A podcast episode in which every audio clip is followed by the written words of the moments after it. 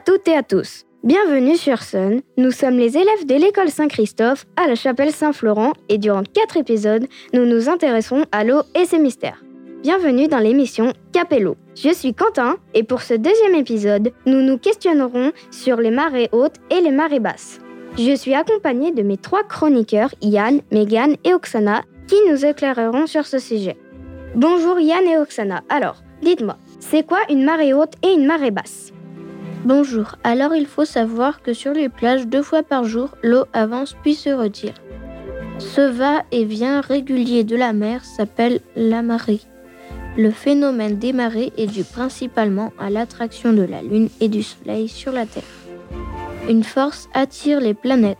La force de gravitation, c'est l'effet des forces de gravitation entre la Terre et la Lune et entre la Terre et le Soleil qui explique les marées.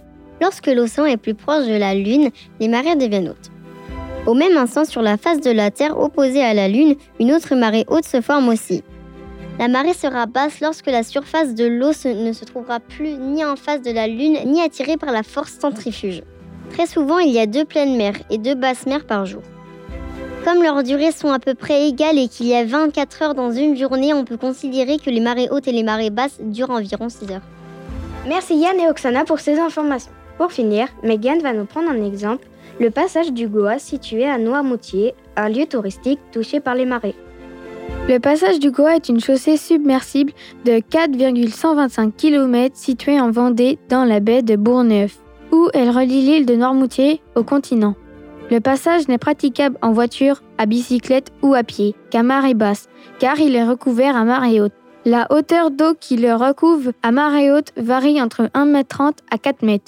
C'est en 1701 que ce passage reliant le continent à l'île est pour la première fois mentionné sur une carte géographique.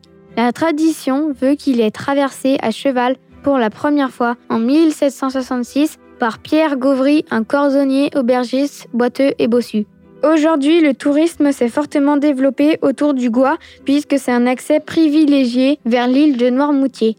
Il est également le lieu incontournable pour la pêche à la palourde.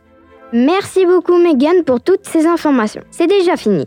On vous donne rendez-vous dans notre troisième épisode, où nos camarades s'intéresseront toujours à la mer, mais cette fois-ci à son eau salée. A très bientôt sur les ondes du son unique.